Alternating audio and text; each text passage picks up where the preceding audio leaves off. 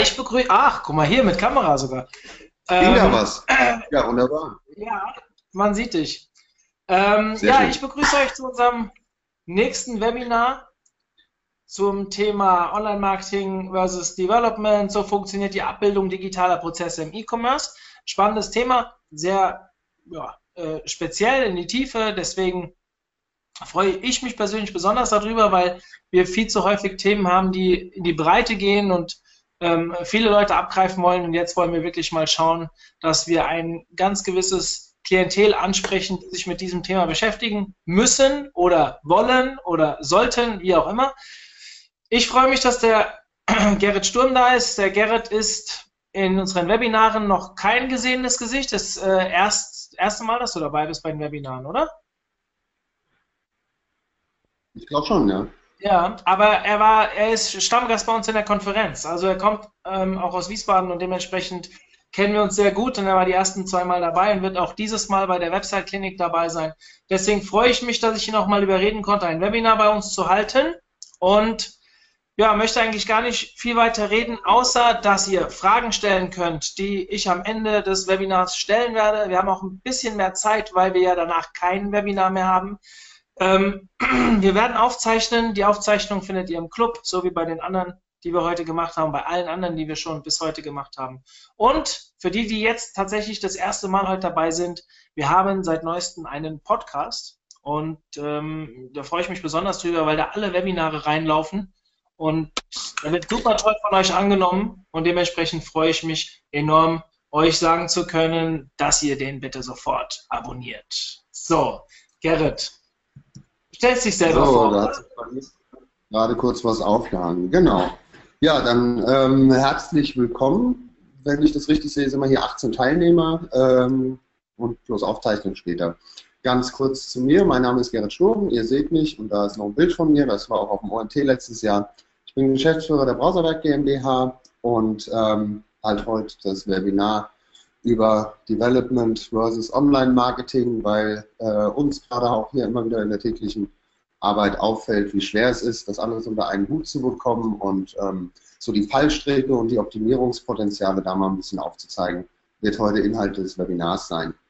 Ähm, meine Agentur hat sich spezialisiert auf E-Commerce, das heißt Shop-Erstellung, Plugin-Entwicklung, alles was damit zu tun hat, Landingpages und Conversion-Optimierung, sowohl auf Online-Shop-Ebene als auch bei anderen Kunden und Projekten. Also wir sind da nicht irgendwie, äh, dass wir sagen, wir gehen auf eine Branche. Ähm, Content-Management-Systeme im Enterprise-Segment mit Typo 3 und WordPress für die etwas kleineren Seiten, Suchmaschinenoptimierung, Online-Marketing. Also quasi eine klassische Internetagentur so im eigentlichen Sinne. Und ähm, ja, versuchen da das Allround-Paket äh, recht komplex abzudecken, weil es bringt nichts, einen Shop zu bauen, wenn der am Ende keine Besucher hat. Ich möchte ganz kurz so ein bisschen, bevor wir beginnen, einfach mal alle so auf einen Stand holen, was irgendwie so die SEO-Ranking-Faktoren allgemein angeht. Für die Online-Marketer ist hoffentlich auch was Neues dabei. Für die Entwickler, äh, da gibt es bei uns und bei anderen auch immer äh, recht große Augen, was denn da wirklich alles dazugehört. Und ähm, da gibt es eigentlich einmal im Jahr eine ganz schicke Studie von Searchmetrics, nämlich die SEO-Faktoren. Ähm, ich habe den Link unten in die Präsentation reingepackt. Das ist jetzt, sind die äh, Faktoren von 2016.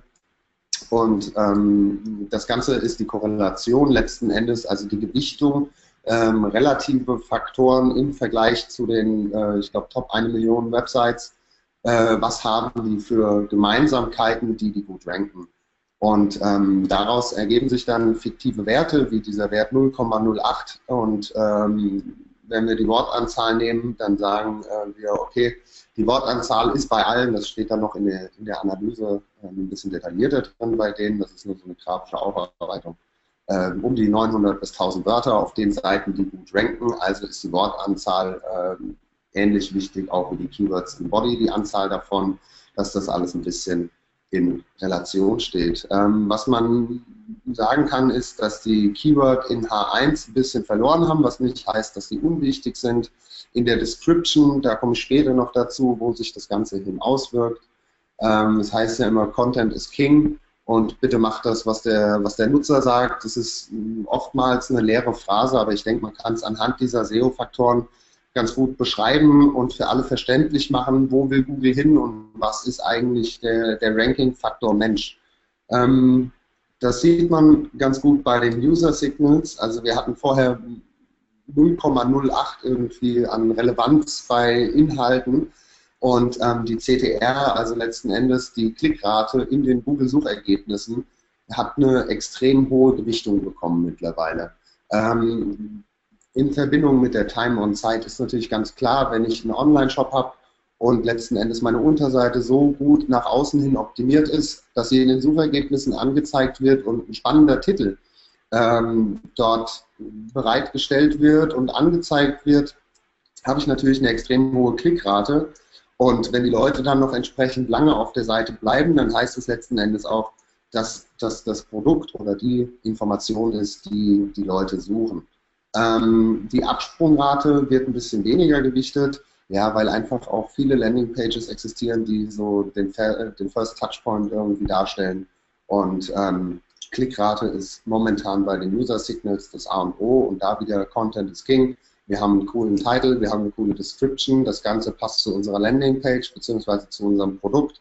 Die Leute sind entsprechend lange drauf, weil sie die Infos haben wollen. Also sind das sehr, sehr positive Nutzersignale, wo wir in bei jeder Webseite und auch im E-Commerce extrem viel rausholen können und an Positionen gewinnen können.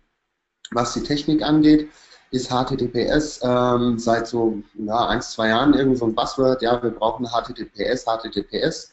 Aus der Erfahrung raus würde ich sagen, bei normalen Webseiten kann man es vernachlässigen, außer man hat viele Formulare. Bei Online-Shops ist es definitiv ein Ranking-Faktor, weil wir sehr, sehr spezielle Informationen haben, die wir übermitteln und ähm, sehr sensible Daten.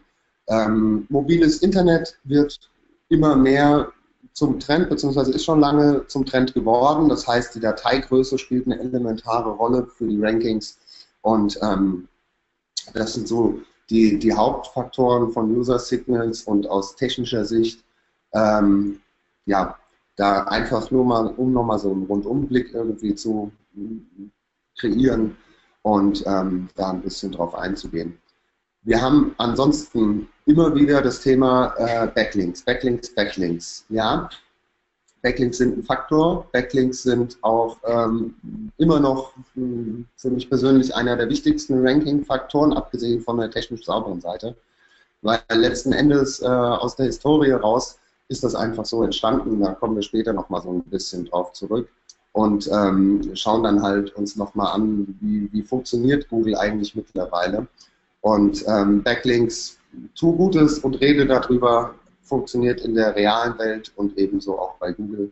Und ähm, ja, die Anzahl der verschiedenen Do-Follow, No-Follow, ohne da jetzt explizit drauf einzugehen, ich denke, das sollte den meisten bewusst sein.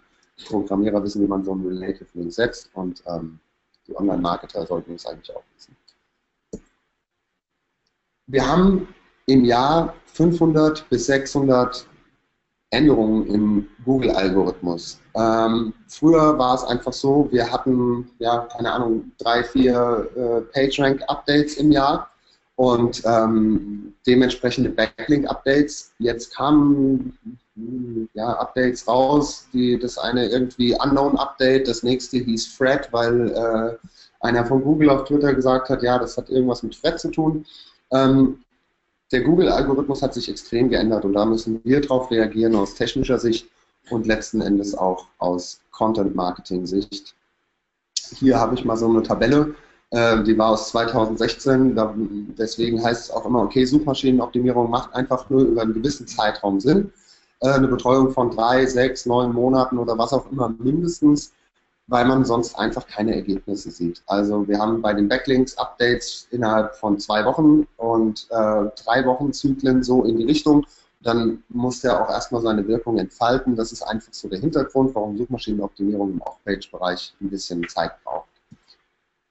Das waren diese zwei Updates, die ich eben mal kurz angesprochen habe. Ähm, Google ist da einfach nicht mehr so transparent wie früher, dass sie sagen, okay, wir bringen jetzt ein Penguin-Update raus und das soll schlechten Content irgendwie negativ raten. Äh, wir bringen äh, ein anderes Update raus, was irgendwie Viagra und Casino-Links irgendwie updatet und die externen Linkstruktur. Das passiert mittlerweile über Google RankBrain. Google RankBrain hat ein, ja, ist ein Echtzeit-Algorithmus, der mittlerweile für Branchen unterschiedliche Ranking-Faktoren ähm, auf die Beine gestellt hat. Und das heißt noch lange nicht, dass ein Mode-Online-Shop genauso mit den gleichen Faktoren rankt, wie es jetzt ein Online-Shop für Werkzeuge letzten Endes macht. Die Faktoren sind da extrem unterschiedlich geworden und es ist für die aus Sicht der Suchmaschinenoptimierung nicht einfacher geworden, letzten Endes gut zu ranken, was nicht heißt, dass es unmöglich ist, weil so ein paar Sachen wird Google immer beibehalten und ähm, die werden sich auch nicht ändern in absehbarer Zeit. Ähm, ja, was ist als nächstes?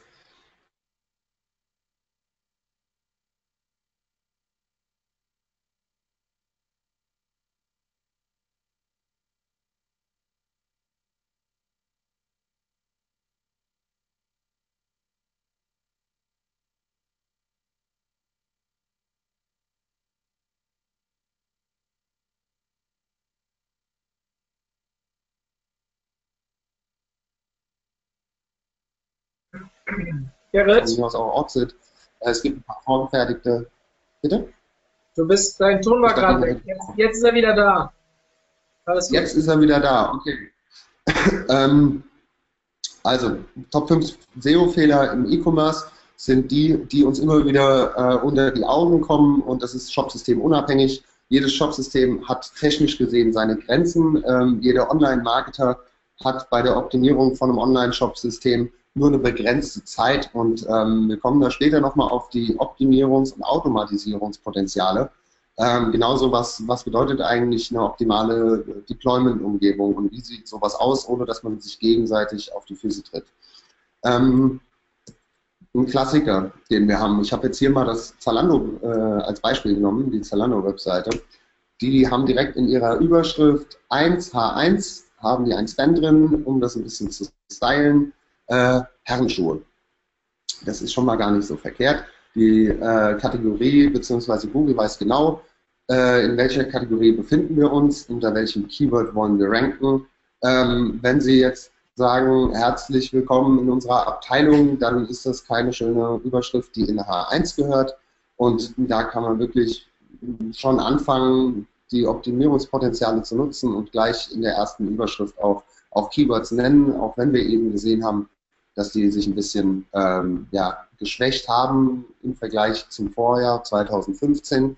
Äh, nichtsdestotrotz gibt es genug Beispiele im Netz, ähm, wo das einfach nicht umgesetzt ist und dort Rankings verschenkt werden.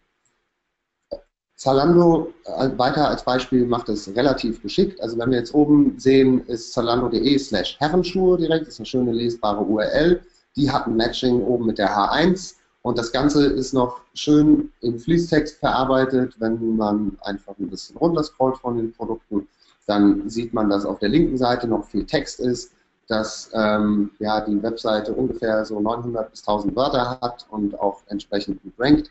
Und bestimmte Geschichten wie Herrenschuhe, in dem Fall äh, scheint es das Hauptkeyword von denen zu sein, ähm, noch fett oder sogar verlinkt sind, um den Link-Juice letzten Endes auf die Unterseiten oder sogar auf Produkte zu bringen. Also wir haben auf der linken Seite Sneaker, wir haben Business und wir haben Stieflette jetzt in dem Beispiel, die einfach direkt verlinkt sind, um aus einer relativ hohen URL-Struktur direkt den Link-Juice abzugeben und die Unterseiten oder Unterkategorien zu pushen.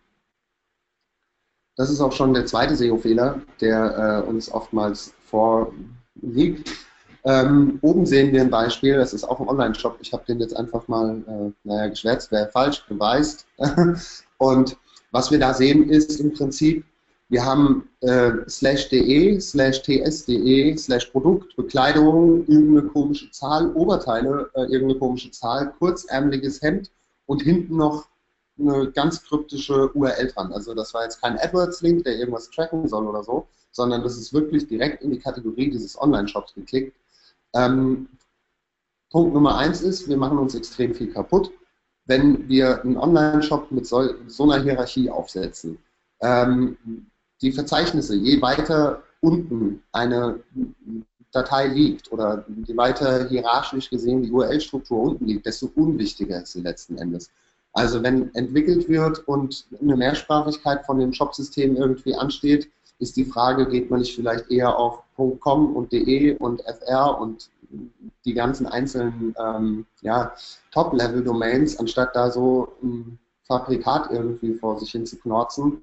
Und ähm, diese ganzen URL-Strukturen mit Zahlen drin und Minus drin, dann haben wir hier sogar einen Umlaut drin, ein Ä, das ist alles nicht schön. Ähm, schick ist es, ähm, wenn wirklich direkt auf nächster Ebene die Boxfresh Sneaker beispielsweise kommt. Ähm, die BO212-Geschichte äh, ist so eine Seriennummer von denen, das kann äh, da ruhig rein, je nachdem, was man sucht, das sind einzelne Attribute. Ähm, da kann man auf jeden Fall ja, sehr viel rausholen, weil wenn wir uns die Serbs angucken, dann haben wir letzten Endes auch oftmals die URLs fett markiert und das wird bei so einer URL, die so tief unten liegt, ja, relativ schwierig, die als prominent irgendwie und dominant zu gestalten.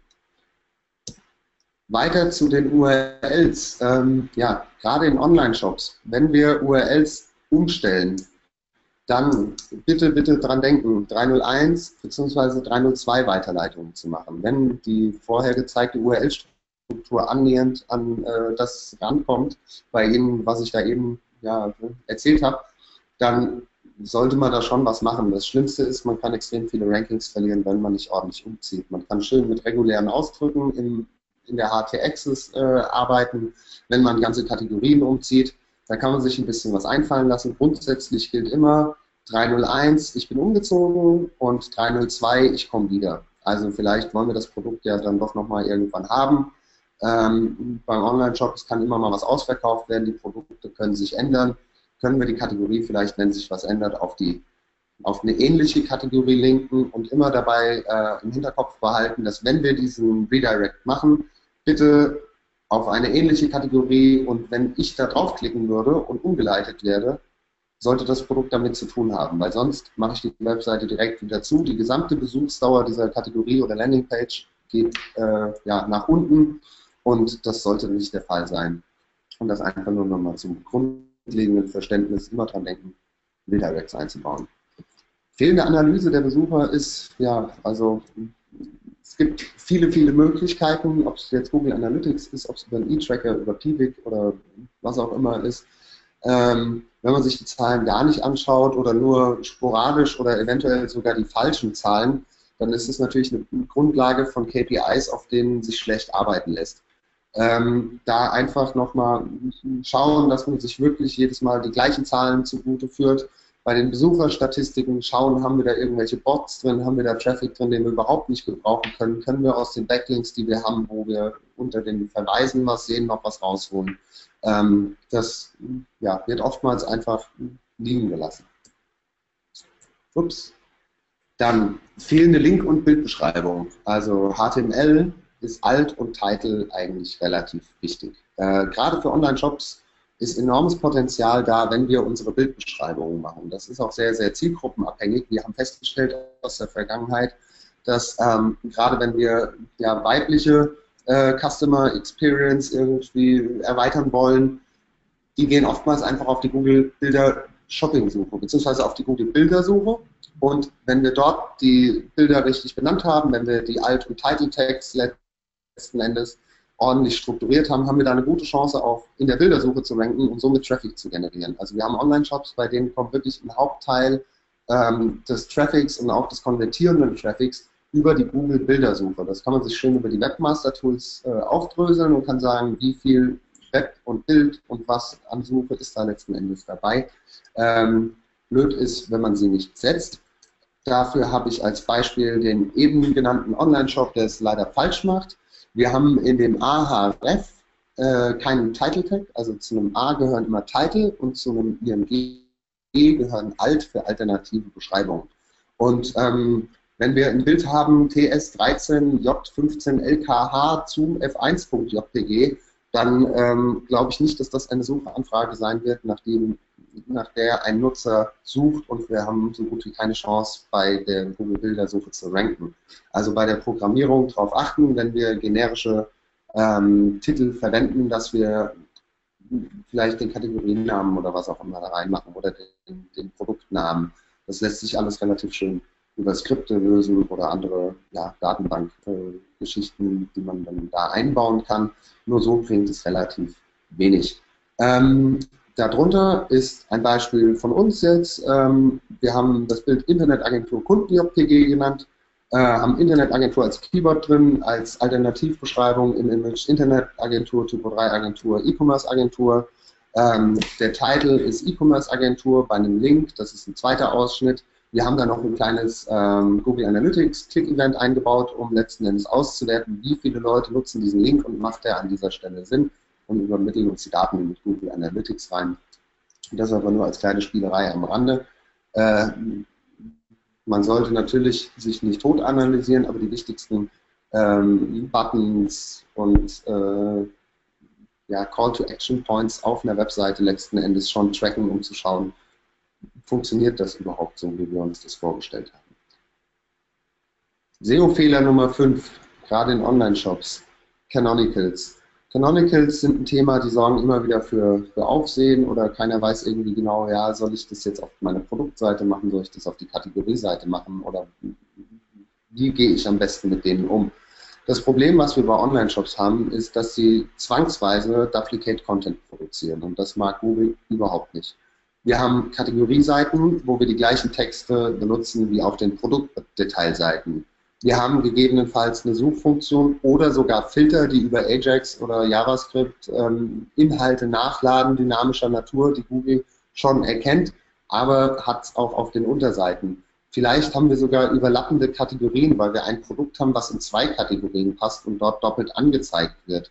Ähm, Kunden kauften auch Module, ist auch wieder ein ganz kleiner Fall von Duplicate Content, je nachdem, wie das Template aufgebaut ist. Deswegen müssen wir auf jeden Fall mit den Canonicals richtig umgehen, um letzten Endes auch zu sagen, okay, das ist unsere Hauptseite, das soll in den SERPs unsere Landingpage werden und hier wollen wir auf jeden Fall gut gelistet werden. Das äh, ist immer von Online-Shop zu Online-Shop ein bisschen unterschiedlich. Es kommt ein bisschen auf den Content drauf an, der da letzten Endes äh, ja, implementiert ist. Und ja, das ist auch noch so ein ganz bekannter SEO-Fehler im E-Commerce. Was bedeutet eigentlich SEO im E-Commerce in Sachen On-Page-Optimierung? Klar, Title und Meta-Description. Wir haben vorhin die ähm, Durchklickrate bzw. Click-Through-Rate, also CDR, angesprochen, dass die einen sehr hohen Ranking-Faktor ausmacht.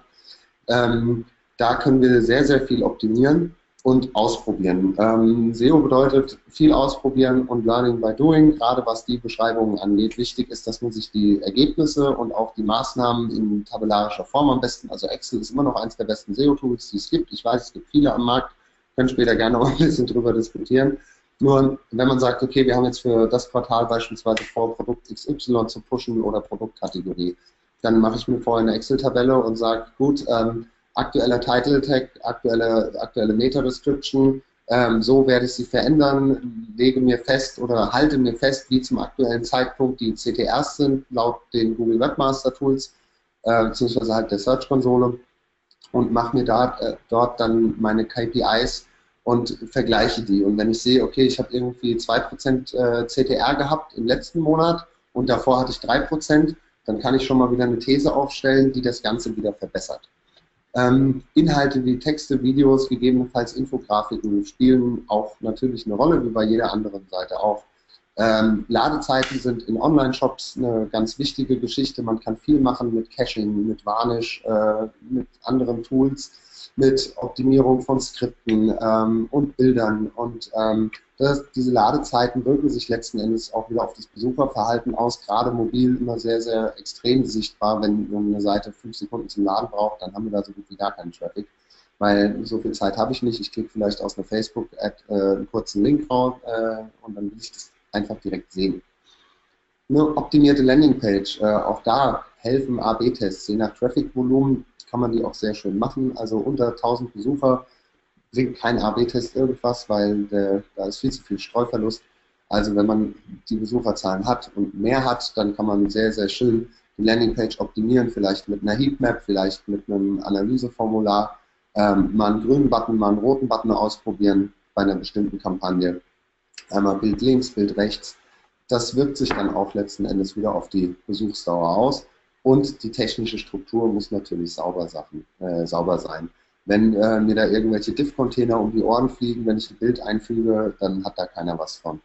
Letzten Endes geht es wirklich darum, die Inhalte für den Nutzer zu schaffen, mit Hilfe dieser ja, Key Facts und ähm, das wirkt sich dann wiederum positiv auf unser Ranking in den ähm, Suchergebnissen aus. Wen das Thema sehr interessiert, der kann gerne sich äh, die Einführung in die Suchmaschinenoptimierung äh, ja, runterladen, angucken, ausdrucken, an die Wand hängen oder auch einfach nur überfliegen. Da stehen sehr, sehr viele interessante Sachen dabei, wo wir jetzt hier in dem Webinar leider keine Zeit haben, um ähm, einzeln auf die Geschichten einzugehen, aber letzten Endes resultieren daraus die Ranking-Faktoren. Es sind gute 200 Stück mittlerweile, die alle in den ja, Guidelines von Google letzten Endes auch vorhanden sind. Development versus Marketing, was ja eigentlich der Schwerpunkt des heutigen Webinars ist. Ähm, wir erleben es häufig, dass wir Kundenanfragen haben, äh, wo wir als Full-Service-Agentur sagen, okay, wir stoßen wieder auf die gleichen oder stoßen immer wieder auf die gleichen Probleme. Kleines Beispiel. Sie haben eine, ähm, eine Marketingagentur, die für Sie die AdWords-Kampagnen macht und die Suchmaschinenoptimierung beispielsweise und Sie haben eine Entwicklungsagentur, die Ihren Online-Shop weiter betreut und weiter baut. Ähm, die zwei reden aneinander vorbei und der Kunde hat am Ende nichts davon. Das ähm, kommt uns immer wieder, immer wieder vor und das war auch der Grund, warum ich gesagt habe, okay, vielleicht um das alles mal irgendwie zu merchen, würde der Entwickler sagen, also auf einen Stand zu bringen, ähm, müssen wir uns erstmal Gedanken machen und ähm, schauen, wofür braucht der Online-Marketing-Manager eigentlich einen Entwickler und das sind eigentlich ziemlich viele Sachen. Die Server müssen betreut werden. Wir können bestimmte Plugins äh, installieren und ähm, URL-Parameter etc. müssen eingestellt werden. Wenn wir bei der PageSpeed-Optimierung, da können wir zwar ein bisschen was aus, aus Editor-Sicht machen, das ist kein Problem. Man kann sich auch die Mühe machen und jedes Bild händisch komprimieren, ist aber irgendwann auf Dauer extrem anstrengend. Also kann man dafür den Server so einrichten, dass er das automatisch macht und die Bilder minified. Genauso die JavaScripts und Inhalte above the fold priorisiert, asynchron lädt etc. pp. Ähm, da gibt es viele nette Spielereien aus Entwicklersicht, die man da machen kann, um auch SEO-technisch zu unterstützen. Duplicate Content, www, non-www, ähm, hätte ich eigentlich auch noch zu den Top 5 SEO-Fehlern, passiert auch relativ häufig, ist eigentlich nur ein kleines Code-Snippet in der HT-Access, ähm, ich würde es allerdings den wenigsten äh, zutrauen, sich auf einem Linux-Server mit SSH einzuloggen und dort die HT-Access mit irgendeinem Editor aufzumachen. Deswegen muss das auch wieder ein Entwickler machen. Canonicals ist eine Implementierung, die muss auch am besten über ein Plugin gelöst werden oder man baut sie halt selbst, aber in den meisten Online-Shop-Systemen gibt es diese Plugins, muss letzten Endes auch getestet werden, implementiert werden etc. pp. Href Langtext, gerade sehr, sehr wichtig bei internationalen Shopsystemen, sind auch nicht immer von Haus aus so, wie sie ganz gerne oder wie sie, wie sie optimalerweise sein sollten. Ähm, deswegen auch da wieder ein Entwickler. URL-Parameter, Sitemaps, äh, verwaiste Unterseiten, wie gehen wir damit um? Das war zum Beispiel auch die, die Geschichte von regulären Ausdrücken oder wir nehmen dafür ein Plugin. HTML-Fehler, mobile Optimierung, Caching-Tools, Varnish hatte ich kurz angesprochen, Plugins und Erweiterungen sollten in der Regel eigentlich alle von dem Entwickler umgesetzt werden. Und das ist alles ja die Disziplin der technischen Suchmaschinenoptimierung, die wir als Online-Marketing-Manager einfach brauchen, aber die wir auch als Entwickler umsetzen müssen, weil da kommen wir nämlich ähm, zu der nächsten Geschichte, was man dann oft vom Entwickler hört. Der hat nämlich ganz andere Probleme, nämlich dafür habe ich keine Zeit. Ich muss jetzt hier, weiß ich nicht, was reparieren und da habe ich einen Bug und hier habe ich einen Bug. Nur letzten Endes ähm, ist es für einen Entwickler ja so, warum braucht der Entwickler denn einen Online-Marketing-Manager? Ganz einfach, weil der Online-Marketing-Manager im Prinzip gerade im E-Commerce seinen Arbeitsplatz sichert. Wenn wir keine Besucher haben, kein, funktionierendes Shopsystem, äh, kein funktionierendes Shopsystem, dann haben wir nämlich letzten Endes auch keine Umsätze, also haben wir auch kein Budget, um weiter diesen Online-Shop zu betreiben. Ich übertreibe jetzt äh, bewusst, aber viele, viele Entwickler sind sich dessen nicht bewusst und ähm, wollen dann ja, eher einen technischen Fehler beheben, anstatt den Shop nach vorne zu bringen. Das passiert auch relativ häufig. Das war das, was ich anfangs angesprochen habe, wenn zwei Agenturen miteinander arbeiten, äh, die im schlimmsten Fall noch irgendwie um die Budgets kämpfen ähm, oder um eine Budgetverschiebung, dann macht es keinen Sinn und da muss einfach auf beiden Seiten ähm, ja, müssen Kompromisse eingegangen werden und da muss, muss ein Umdenken stattfinden. Wie können wir letzten Endes Gefahren erkennen? Also gerade im Online-Shop, je nachdem, wie viele AdWords-Kampagnen wir da fahren, wenn wir von mir aus ein AdWords-Budget von 10, 20, 50.000 Euro im Monat da ausgeben, ähm, nehmen wir mal 30.000 von mir aus, lässt sich leicht rechnen, dann haben wir 1.000 Euro am Tag. Das heißt, wir müssen irgendwie schauen, dass dieser Online-Shop im besten Falle 24 Stunden, sieben Tage die Woche online ist, ohne dass irgendwelche Zahlungsmethoden ausfallen, ohne dass irgendwelche Sachen links und rechts passieren, Bilder nicht geladen werden. Das muss auf jeden Fall alles optimal laufen, sonst macht der Shop keinen Umsatz und wir verbrennen Geld. Das gilt tunlichst zu vermeiden. Was ich leider immer wieder beobachte, gerade bei kleinen und mittleren Shops, ähm, das Deployment bzw. die Entwicklungsumgebung ist mehr als unvorteilhaft. Ähm, entweder wird dafür kein Geld in die Hand genommen oder es wird einfach ja nicht sensibilisiert dafür und letzten Endes werden Arbeiten auf Live-Systemen gemacht. Ähm, und dann passiert irgendwas. Im besten Fall oder im schlimmsten Fall gibt es nicht mal ein Backup von der ganzen Geschichte und man hat ein Rollback, weil man irgendwie noch eins von letzter Woche hat also die Arbeit auf Live-Systemen muss unbedingt unterbunden werden. Am besten arbeitet man in Release-Cycles, wo man sagt, okay, wir fahren Sprints von ein bis zwei Wochen, wo wir Änderungen implementieren, die vorher ausgiebig getestet werden und das Ganze nennt sich dann Continuous Integration. Komme ich gleich nochmal drauf zurück, wie sowas im Detail am, im besten Fall aussieht und für beide Parteien wirklich ein Gewinn ist, weil einfach nichts mehr passieren kann. Ähm, Docker, Jenkins und Test-Driven Development spielen da definitiv eine Rolle. Ähm, letzten Endes soll hinten raus ein automatisiertes Deployment kommen. Ein Deployment, um das kurz zu erläutern, bedeutet im Prinzip der Rollout of Live. So, das muss irgendwie abgebildet werden und dafür brauchen wir eine Deployment Pipeline. Ähm, von links nach rechts im Prinzip stellen wir uns vor, wir haben ein Team von drei Entwicklern, die unsere Online, äh, die unseren Online-Shop erweitern und optimieren letzten Endes. Ähm, in welchem Modus man da arbeitet, ob das jetzt mit Scrum oder Kanban ist oder auf Angebotsbasis, ist eigentlich relativ egal bei dem Modell. Nur wichtig ist, dass alles, was irgendwie getestet wird, auf lokalen Dev-Instanzen passiert. Und das können einer, das können drei, das können aber auch 20 Mann sein, die das machen. Und die entwickeln mit ihren Docker-Boxen. Docker ist ein Containersystem beispielsweise, äh, hat den Vorteil, dass wir die Webserver-Struktur aus technischer Sicht eins zu eins abbilden können und sagen können, okay, wir haben die PHP-Version, wir haben die SQL-Version und das Ganze ist mit den und den Paketen, äh, von mir aus irgendwelche Debian-Konfigurationspakete. Wir haben eins zu eins das Setup, das heißt, beim Livegang kann nichts schiefgehen. Alle Erweiterungen werden da für, äh, was Features und Bugfixes angeht, letzten Endes implementiert. Und auch die Erweiterungen in Sachen Online-Marketing die sich im Quelltext befinden, können da erstmal umgesetzt werden. Danach ähm, wird das Ganze gepusht. Ähm, das ist nur eine ganz grobe Abbildung. Normalerweise ist da noch ein Git dazwischen und ein Jenkins. Wenn wir das aber auf der lokalen Dev-Instanz, um zu vereinfachen, entwickelt haben, gibt es eine sogenannte Staging-Umgebung. In der Staging-Umgebung ist letzten Endes die komplette Migration dieser Entwicklungsstände drin.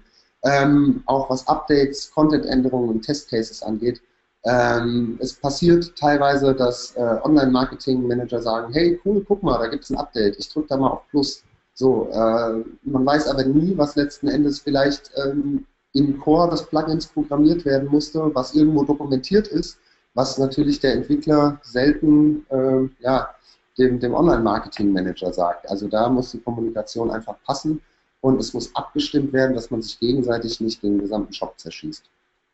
Für sowas ist die Staging-Umgebung optimal, weil da kann man zwar, da ist noch lange nichts in den Brunnen gefallen, aber man kann ein bisschen ausprobieren, ein bisschen rumspielen und schauen, dass auf dieser Staging-Umgebung auch, ähm, die ist im Regelfall auf dem gleichen Server wie die Live-Umgebung, alles ausprobiert wird und soweit getestet wird. Ähm, man kann schöne automatisierte Tests machen, ob das Unit-Tests äh, sind, ob das Selenium-Tests sind, dass wir sagen, von, äh, ja, das Logo muss immer links oben angezeigt werden und hier soll bitte Text stehen und da unten soll die Anmeldung zum Newsletter vorhanden sein, bis hin über jedes kleine Feature in diesem Online-Shop. Das liegt ganz so ein bisschen ähm, ja, an der, am, am Business Value, was so ein Online-Shop letzten Endes auch reinbringt. Aus der Staging-Umgebung werden Content-Updates gemacht. Die werden zu, es gibt dann zwei Live-Server, einen aktiven und einen inaktiven. Hatten ganz, ähm, beziehungsweise eigentlich sind es nur Ordner. Also wir haben zwei Ordner auf der Live-Umgebung, wo wir dann einfach sagen können, okay, wenn das vielleicht mit dem Deployment doch nicht geklappt hat, switchen wir einfach in fünf Sekunden mit einem äh, Symlink wieder um auf die andere Umgebung. So sind wir halt zu 99,9% ausfallsicher und merken direkt, wenn wir irgendwas Neues implementiert haben, okay, hier gab es einen Fehler, den haben wir vorher vielleicht doch nicht gesehen, der Teufel ist bekanntlich ein Eichhörnchen und deswegen haben wir dann noch einen Backup-Plan und gehen wieder zurück auf den alten Stand, schauen, was da los ist. Ähm, ist einfach nur, so sieht das optimale Deployment bzw. Ähm, ja, das Rollout von, von Änderungen aus Entwicklersicht aus und ähm, in der Mitte arbeitet man letzten Endes zusammen und ähm, ja, migriert seine Änderungen. Was haben wir für Automatisierungspotenziale? Ähm, ganz einfach. Ich habe vorhin beispielsweise den äh, Begriff Herrenschuhe oder die, die Zalando Herrenschuhe-Seite gezeigt. Wir können uns natürlich diese ganzen Alt- und Title-Attribute über Variablen des Online-Shops äh, integrieren. Beispielsweise unser Online-Shop basiert auf Smarty-Templates dann haben wir immer irgendwo eine geschweifte Klammer. Das heißt dann, okay, das ist in dieser geschweiften Klammer nehmen wir uns jetzt automatisch den Produktnamen und packen den in die Alt- und Title-Tags und machen das automatisch auf alle Templates, auf alle Produktseiten, die genau so sind. In der Regel ist es ja so, ja, wir haben von mir aus äh, 2000 Produkte, die benutzen aber alle das gleiche Template. Und wenn man das einmal in dem Template letzten Endes eingebaut hat, kann man das in Windeseile schneller als jeder Online-Marketing-Manager copy-pasten könnte, als Variable integrieren. Ähm, das kostet vielleicht ein bisschen Aufwand für den Entwickler, aber je größer der Shop, desto mehr oder desto unstemmbarer ist sowas. Und da muss man bei der Konzeption auch direkt darauf achten, äh, was nimmt man für ein Template, nimmt man vielleicht ein fertiges, was man anpasst, baut man eins komplett selbst, gerade bei den komplett selbstgebauten, ähm, muss man da wirklich von Anfang an drauf schauen und da muss ein SEO mal drüber gucken, dass das letzten Endes auch performt. Wenn wir eine ERP-Anbindung haben, ist im Prinzip genau das Gleiche. Wir kriegen ja über irgendeine API, kriegen wir unsere Daten rübergeschoben, die wir in das Backend von dem Online-Shop äh, integrieren und können letzten Endes auch diese Daten, wenn sie einmal in der Datenbank drin sind, im Frontend nutzen, um automatisch Title, Alt-Attribute etc. pp. alles, was wir auf den Landing-Pages, auf den Produktseiten brauchen, im Template anzupassen und ähm, uns da sehr, sehr, sehr, sehr viel Arbeit mit ersparen, wenn man es ordentlich angeht und ordentlich konzeptioniert. Die Softwareanalyse ähm, ist noch so ein Teil, den man zum Beispiel über Google Analytics sehr schön machen kann. Wenn wir beispielsweise sehen, okay, wir haben irgendwie mit einem Mozilla Compatible Agent äh, ja, 16 äh, Sitzungen pro Besuch, die sind zwar jetzt nicht wirklich aussagekräftig, aber 100% äh, Absprungrate, dann kann es sein, dass bei diesem Agent da irgendwas nicht funktioniert. Äh, muss man sich anschauen. Genauso kann man sich anschauen, warum sind Leute in Chrome 3 Minuten 46 auf der Seite und im Internet Explorer 1 Minute 47. Gibt es da vielleicht technische Probleme und Optimierungen, die uns so gar nicht auffallen? Also da auch wieder zurück zu SEO-Fehler Nummer 4. Ähm, fehlende, Besuche der, äh, fehlende Analyse der Besucher. Das funktioniert auch alles sehr, sehr gut über Google Analytics. Deswegen auch vorhin der Screenshot auch aus technischer Sicht. Und da kann man dann einfach mal ja, seine Entwickler dran setzen und sagen, hey, check mir das doch mal bitte. Oder wir haben halt wirklich automatisierte Tests, die die Clients letzten Endes nachbilden, um zu gucken, dass wir da das äh, meiste Potenzial aus einem Online-Shop rausholen, weil ja, 3 Minuten 46 ist natürlich äh, ein bisschen mehr als 1 Minute 47. Google Search Konsole, doppelte Meta-Beschreibung, HTML-Verbesserungen. Auch das lässt sich über automatische ja, Variablen oder ja, Automatisierungen letzten Endes im Template sehr, sehr schön beseitigen. Also da muss keiner händisch hingehen, äh, wenn man da mit, einer, mit einem erfahrenen Entwickler irgendwie spricht, der auch das E-Commerce-System kennt und der kann da schon ein bisschen was reißen, ohne dass da jetzt einer drei Wochen dran sitzt, diese 170 doppelten Meter-Beschreibungen da auszumerzen. Da setzt man sich mal einen Tag ans Template vielleicht oder zwei, je nachdem wie komplex es ist. Kann auch mal eine Woche dauern, aber alles geht schneller, als das per zu machen. was ist noch nützlich, wenn wir zusammenarbeiten? Collaboration Tools. Wir haben uns ähm, ja hier in der Firma auch sehr stark auf, ja klar, wir sind eine Internetagentur, Digitalisierung eingestellt. Wir nutzen zwei Tools, äh, sowohl intern als auch für die externe Kommunikation, die sich auf jeden Fall bewährt haben. Und die möchte ich nochmal äh, zum Schluss ganz kurz vorstellen. Das eine ist, für die, die es nicht kennen, äh, ist Slack, ist ein ziemlich geniales Programm, was extrem viel Spaß macht auch, wo auch von mir aus ein paar GIFs eingebaut sind, äh, wo Mitarbeiterzufriedenheit gemessen werden kann, Kundenzufriedenheit mit bestimmten Plugins, Umfragen und man hat natürlich immer eine Historie, ähm, was in den ganzen Geschichten abgelaufen ist, in den Projekten. Wir können uns einzelne Channels anlegen, wo auch dort die einzelnen Teams miteinander kommunizieren können. Wir können Channels, Direct Messages und Calls darüber koordinieren. Hat sich in der ja, Praxis sehr, sehr gut bewährt, ist auf jeden Fall auch erstmal kostenlos, kann man, kann man mal reinschauen für die, die vielleicht mit Agenturen oder in-house zusammenarbeiten, auf jeden Fall empfehlenswert. Ein weiteres Tool, was uns ähm, ja, ziemlich viel Arbeit erspart, das ist jetzt ein Screenshot von Target Process. Target Process, äh, diejenigen von Ihnen, die mit Kanban oder Scrum zusammenarbeiten, die kennen die bunten Kärtchen und die Timelines und, die ganzen äh, Open Plan Feature Requests. Hier haben wir jetzt so einen standardisierten Kanban-Prozess abgebildet äh, oder sehen einen standardisierten Kanban-Prozess abgebildet. Wir können in diese Tickets reinschreiben, wir können Anhänge äh, reinmachen, wir können Zeiten tracken, wir können die Teams koordinieren. Also gerade für Online-Marketing-Manager ein extrem mächtiges Tool, mit dem ja, wir sehr, sehr gute Erfahrungen in der Koordinierung von Projekten gemacht haben. Wer Lust hat, sich das mal anzuschauen, ähm, auch die erste Testphase ist kostenlos äh, und ist wirklich äh, genial für Scrum und Kanban-Prozesse. Kann man sehr, sehr viel mit abdecken und Teams koordinieren und einzelne Aufgaben priorisieren. Hilft bei der Weiterentwicklung und dem Mehrverkauf auf jeden Fall. Ja, das war im Prinzip jetzt mal so eine rundum Übersicht, alles was in der Kürze der Zeit irgendwie machbar war. Ähm, man könnte über die einzelnen Themen dann noch sehr, sehr tief ins Detail gehen.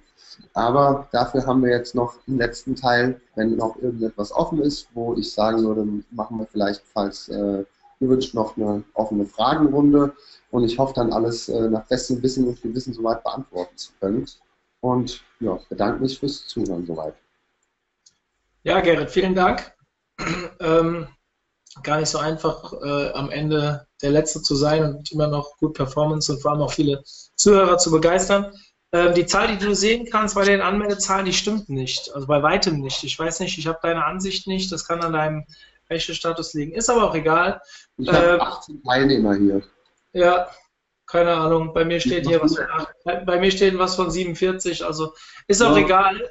Wir sind ein sehr spitzen Thema unterwegs. Ähm, Alles gut. Deswegen, An Anmeldezahlen sind, glaube ich, auch egal. Es geht darum, dass wir die richtigen Leute erwischen. Und ja. äh, wie sagen wir SEOs immer, du bist ja auch äh, der Traffic, die Menge des Traffics ist egal, am Ende zählen die Verkäufe. Und äh, genauso ist es hier auch. Es bringt nichts, wenn wir ähm, viele Leute haben, die zuhören, die es aber nicht interessiert. Und dementsprechend freue ich mich über jeden, der sich zu dieser späten Stunde noch dazu äußern möchte. Und ich möchte euch jetzt animieren, Gerrit Fragen zu stellen. Also ähm, es ist keine Frage bis dato reingekommen.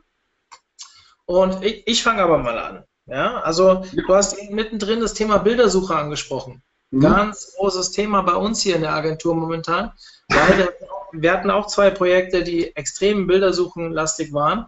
Und ja. nach der Umstellung der Google-Bildersuche sind beide Projekte massiv abgeraucht, also mhm. technisch. Wie ist da so eure Erfahrung, beziehungsweise hast du irgendwelche Tipps?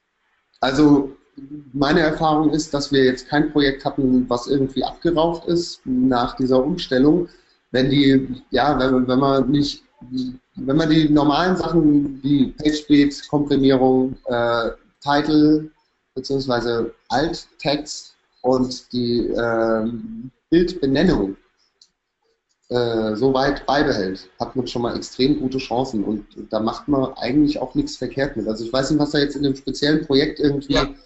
Mir ging's nicht übertrieben haben oder so, aber nee. es ist jetzt das erste, was ich höre, dass es da irgendwie auf die Mütze gab. Nee, also es gab nicht auf die Mütze in Form von, dass wir nicht mehr gezeigt werden, ja. sondern ähm, wir haben genau dieselbe Sichtbarkeit wie vorher auch. Das Problem ist, dass keiner mehr durchkommt. weil Google die Bilder ja jetzt in der Google-Bildersuche selbst anzeigt Ja. und nicht mehr auf die Webseiten verlinkt. Das heißt, Ja. der Traffic kommt nicht mehr. Ja, das, das äh, stimmt zu einem gewissen Grad, wobei ich sagen muss, dass es bei den, also bei, äh, bei den normalen Webseiten, ja, haben wir das Phänomen auch. Nur bei Online-Shops, wo wirklich was gekauft wird, ist die Conversion eigentlich gleich geblieben. Mhm. Also ein ähnliches Thema ist ja zum Beispiel auch die Accelerated Mobile Geschichte. Ähm, baue ich jetzt eine Webseite irgendwie mit AMP oder nicht? So, wenn ich sie mit AMP baue, klar, äh, ich habe super schnelle Ladezeiten, weil ich im Google Cache hänge, aber ich habe die Google URL. Ja. Letzten Endes, wenn aber einer über die Google URL ein Kontaktformular ausfüllt, ist mir die URL relativ egal. Klar. Verstehst du, wie ich es meine? Also es ist Ja. immer so ein zweischneidiges Schwert, das ist eine Bauchentscheidung, man kann da nichts richtig und nichts falsch machen. Ja, okay. Also wir haben die Diskussion vor kurzem auch auf Facebook mit dem Martin Missfeld geführt, weil der ist ja so ein bisschen bekannt Ja. als Bilder-SEOler und äh, vielleicht der so der Vorreiter, der sich am meisten damit beschäftigt hat damals. Und ähm, ja, der hat ja auch ziemlich geflucht darüber, weil seine Projekte mächtig an Traffic verloren haben. Ähm, Ja. Ich kann es auf zwei Projekten voll nachvollziehen. Also insgesamt, ja, die meisten Projekte, klar, jeder kriegt ein bisschen Traffic über Bildersuche, aber ähm, äh, ist halt immer dann ärgerlich, wenn man ähm, ein sehr bilderlastiges Portal hat, dann kann es halt Mhm. richtig wehtun. Ähm, aber ich bin bei dir, wenn du im Shop bist und das Ding kaufen willst, dann, ähm, Ja. äh, dann hindert dich, dich auch nicht dran, dass du diesen Zw- Zwischenstep auf der Suche nochmal machen musst, also quasi, dass es aufgeht und du musst dann nochmal gezielt auf den Link klicken. Ähm, das tut dir da nicht weh, weil du willst das Produkt ja auch kaufen. Und das kannst Genau, du du halt. geiles T-Shirt, siehst es in der Bildersuche und sagst, das will ich haben und dann klickst du drauf und dann guckst du, was es kostet. Wenn der Preis stimmt, kaufst du es. Ähm, Frage, die reinkam, das Thema Slack. Ja, ähm, fand jemand relativ spannend. Ähm, äh, du hast gesagt, es ist kostenfrei, wahrscheinlich nur in einer bestimmten Größe. Wie ist da so eure Erfahrung? Was, was kommt da auf jemanden zu, wenn er eine 20-Mann-Firma hat, theoretisch und alles darüber managen will? Theoretisch erstmal gar nichts, je nachdem. Also die kostenlose Variante speichert, glaube ich, die letzten 1000 Posts oder so Mhm. in der, in der History und ähm, die kostenpflichtige kann dann noch ein bisschen mehr mit LDAP, äh, Authentifizierung etc. pp. Ich würde behaupten, in kleinen Firmen unter ja, 20, 30 Mann oder so einfach mal ausprobieren. Also Ja. man hat nichts zu verlieren und die, die, die Kosten hinten raus sind auch echt überschaubar mit ein paar Euro. Also was wir durch dieses Collaboration letzten Endes an Zeit sparen, ähm, jo, das ist schnell wieder verdient. Also einfach nur, bei, nimm, nimm Beispiel intern. So, unser Typo 3-Team schreibt irgendwie in den Design- Design-Channel, hey, kann mir mal irgendwer jetzt schnell was machen und hat mal einer Zeit für und einer von den Designern sagt, ja, ach, komm, ich habe gerade eh kein drückendes Projekt, ich mache dir das schnell mal fertig, die schicken sich das gegenseitig zu, etc. Ähm, einer von WordPress oder aus dem Online-Marketing, einer aus dem Online-Marketing-Team hat eine Frage, wie er in Typo 3 was optimiert. Irgendein Entwickler sieht und antwortet da einfach drauf. Ansonsten müssten die warten, bis wir entweder ein Daily haben oder du gehst zu jemandem hin und musst den aus seiner Arbeit rausreißen. Und so ist halt einfach dieser Workflow. Also wir versuchen immer so ein bisschen von den E-Mails wegzukommen und ähm, haben Target Process beispielsweise auch mit unserem äh, Slack-Channel. Da haben wir einen eigenen Target Process-Channel. Den haben wir verknüpft. Das heißt, wenn irgendein Kunde auf ein Ticket antwortet, dann kriegen wir das automatisch in Slack reingepusht. Und ähm, ist ein sehr cooles Tool. Einfach mal ausprobieren. Äh, lohnt sich ab, weiß nicht, ich würde mal behaupten, ja, fünf bis zehn Mann. Alles andere kann man eh noch so koordinieren. Ähm, aber gerade auch für größere Unternehmen. Und das ist halt auch, ich merke das bei unseren Mitarbeitern und Kunden, das ist, das ist mega spaßig. Also einfach ausprobieren, ist in fünf Minuten registriert. Hm. Ähm, hier kommt der Einwand von einer Userin, äh, schaut euch mal die Datenschutzanforderungen an. Das Slack scheint da wohl nicht so nach deutschem oder europäischem, keine Ahnung. Das, ja, gut, das äh, muss ich sagen, ja. Ähm, gebe ich der Userin recht, wer wirklich auf Datenschutz Wert legt, der sollte sich, es gibt Das soll man ja, habe ich gehört. Bitte? Das soll man ja, habe ich gehört. Ja, grundsätzlich, grundsätzlich schon. Ähm, die Datenschutzbestimmungen sind, ich sag mal, nach amerikanischem Vorbild. Ja. So, es ist in Deutschland ähm, sehr, sehr weit verbreitet, dass man sagt, okay, ich will den ganzen Kram immer bei uns auf dem Server haben und ich will das nicht im anderen Unternehmen. Andere Länder sind da auf einem ganz anderen Level und viel weiter oder auch nicht, je nachdem, wie man es sieht, ja. Also es ist halt eine, eine Glaubensfrage. Eine Open Source Alternative ist MatterMost, nennt sich das, also M-A-T-T-E-R Most. MatterMost ist ein äh, serverseitiger, ja, eine serverseitige Slack-Alternative. Also wer mit Slack Bauchschmerzen hat aufgrund der Datenschutzbestimmungen, was ich auf jeden Fall nachvollziehen kann, der darf gerne sich mal MetaMost angucken. Äh, Gibt es nicht ganz so viele Plugins etc., kostet, ich glaube, 67 Cent pro Nutzer im Monat, wenn man die kostenpflichtige Variante nimmt. Kann auf dem eigenen Server gehostet werden, ist vielleicht für die Userin eine Alternative. Hm. Ja, also ich kenne MetaMost nicht, aber ähm, ja, ich muss ja, wir sind ja beides ja keine Juristen. Wir wissen, glaube ich, immer, wo wir uns ein bisschen in der Grauzone bewegen und wo nicht. Ähm, Sagen wir es mal so, Mario, ich weiß, welche Firmen Slack benutzen und ähm, ja. keine Bauchschmerzen mit haben. Ja. ja. Wir sind wir zu kleine Fische, als dass wir dann am Ende damit belangt werden.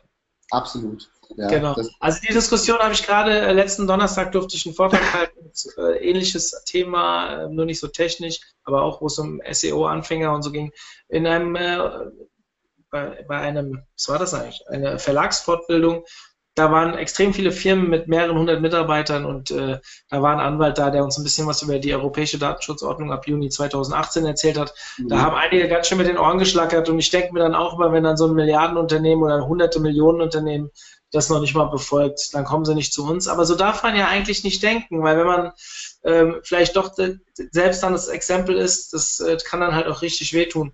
Deswegen immer vorsichtig sein und wir dürfen natürlich auch keinen Rat geben. Also erstens dürfen wir eh keinen juristischen Rat geben. Zweitens mhm. müssen wir vorsichtig sein, wenn wir sagen, ähm, benutzt das Tool und dann ist es immer darauf hinweisen, wir haben keine Ahnung, ob es juristisch hält. Vorschlag und es bleibt dem Nutzer ja selbst überlassen, ob er sich Passwörter darüber schickt oder ob er einfach fragt, kann mir mal einer im Typo 3 Backend was helfen. Und das genau. ist dann halt natürlich da wieder datenschutztechnisch vollkommen safe. Also wir verschicken für, für Passwörter und die ganzen anderen sensiblen Daten, das läuft hier alles intern über das Intranet, da haben wir ein anderes Tool, das nennt sich KeyPass beispielsweise, da kommt auch von außen keiner drauf. Also so sensible Daten verschicken wir darüber einfach nicht. Aber was die komplette Teamkommunikation und so angeht, ähm, sehe ich das eigentlich relativ entspannt, das über so ein Collaboration-Tool zu lösen, weil du weißt, wir haben ICQ benutzt lange Zeit. Ja. Ähm, ja, es ist, äh, gibt noch Pigeon als Alternative. Es gibt ein paar auf dem Markt, nur ähm, ja, Slack ist halt einfach in agilen Teams auch gerade extrem im Einsatz. Ich bin da voll hinter dir. Wir haben auch Slack eine Zeit lang hier benutzt, äh, sind ja. dann aufgrund der rechtlichen Situation davon weggegangen. Aber ähm, es ist ein super Tool. Also brauchen wir gar nicht drüber reden. Das ist wirklich gut. Ähm, ja. Ich sage jetzt mal nicht, was wir nutzen, weil das ist auch nicht ganz so 100 Prozent. ähm, Gut, es kam sonst nichts mehr rein. Ähm, Gerrit, vielen, vielen Dank für die Performance so spät am Abend. Ähm, ich möchte mich an der Stelle mal bei allen bedanken, die jetzt noch da sind, die auch wieder den ganzen Tag verfolgt haben. Ein paar Namen, die ich hier noch in der Chatliste sehe, waren den ganzen Tag dabei und möchte mich entschuldigen für die ein oder andere Auswahl heute, der krankheitsbedingt dazu kam, was für uns sehr untypisch normalerweise ist. Und ich hoffe, dass ähm, das so schnell nicht wieder passiert. Ich möchte euch kurz auf unsere Konferenz am 1.9. hinweisen. Nutzt das. Da wird jetzt in den nächsten zwei Monaten sehr viel drüber berichtet bei uns im Newsletter und so weiter, weil wir einige coole Aktionen geplant haben vor Ort. Und da wollen wir euch schon mal so ein bisschen drauf einstimmen. Abonniert unseren Podcast, wenn ihr es noch nicht gemacht habt und bitte schickt uns eine oder gebt uns eine Rezension, weil das ist so wie das Backlinking im Netz sind die Rezensionen auf iTunes und Co ähm, das Wichtigste, um Reichweite zu bekommen. Wir liefern hier ein kostenloses Format. Ich weiß, das gefällt den meisten von euch und ihr würdet uns helfen, wenn ihr uns einfach eine Rezension gebt. Kostet euch nur fünf Minuten eurer Zeit und kein Geld. Vielen, vielen Dank. Gerrit nochmal. Ansonsten, ähm, die Aufzeichnungen gehen alle heute noch online und dementsprechend viel Spaß beim Nachbearbeiten. Ich wünsche euch eine schöne Restwoche. Ich bin ab morgen in Russland, das heißt vier Tage nicht erreichbar aber ab Montag dann wieder ganz normal unter mario.omt.de oder über Facebook oder über googelt meinen Namen, ihr findet genug Kontaktmöglichkeiten. Bis dahin, tschüss. Bis dann, ciao.